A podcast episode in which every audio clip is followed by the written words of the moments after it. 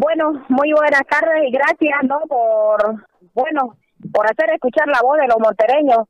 Que, como usted decía, se nos, estamos muriendo los cambas, porque cambas somos todingos los, los que vivimos en Santa Cruz, cambas, Codia y Chapaco, pero son cambas porque viven en Santa Cruz y eso nos está pasando a nosotros, que nos estamos muriendo porque aquí en Montero, nuestro hospital de tercer nivel no le da la gana de abrir no sé qué problemas burocráticos tendrán pues este, la gobernación y, y el gobierno central porque dicen que por problemas burocráticos no lo pueden abrir y gracias a que el otro día nosotros también nos manifestamos, vinimos y tomamos simbólicamente aquí al hospital, ya creo que se le ha abierto la puerta al gobernador que puede hacer una acción popular y eso quiere decir que es a fuerza, ¿no? A, a, a grito del pueblo.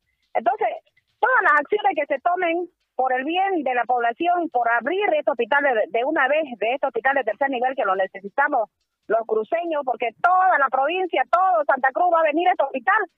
Entonces, nosotros queremos que de una vez este hospital se abra, porque aquí, mire, en Montero ya somos más de mil, más de mil personas que están infectadas, y la provincia también, ¿cuánto, cuánto piensa que, que hay en la provincia también?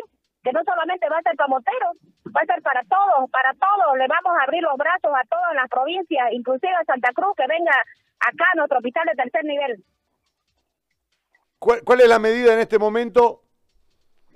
Bueno, ahorita estamos en una huelga de hambre, hemos entrado desde las 6 de la mañana y no vamos a levantar nuestra huelga de hambre hasta que vengan las autoridades y den solución de una vez. Nos vamos contentos el, el momento que ya vengan y nos digan, bueno, este hospital ya puede ingresar el primer paciente que no que a terapia intensiva. Eso es lo que vamos a hacer. No nos vamos a levantar de acá hasta que las autoridades, como le vuelvo a recalcar, de una vez den solución a este problema que tenemos en Montero de nuestro hospital de tercer nivel. Está bien, le agradezco muchísimo, señora María Luisa Negrete. Gracias. Bueno, gracias a ustedes también, ¿no? Como cruceños aquí que nos están apoyando para que todo el mundo sepa qué es lo que está pasando y qué es lo que pide el municipio de Montero.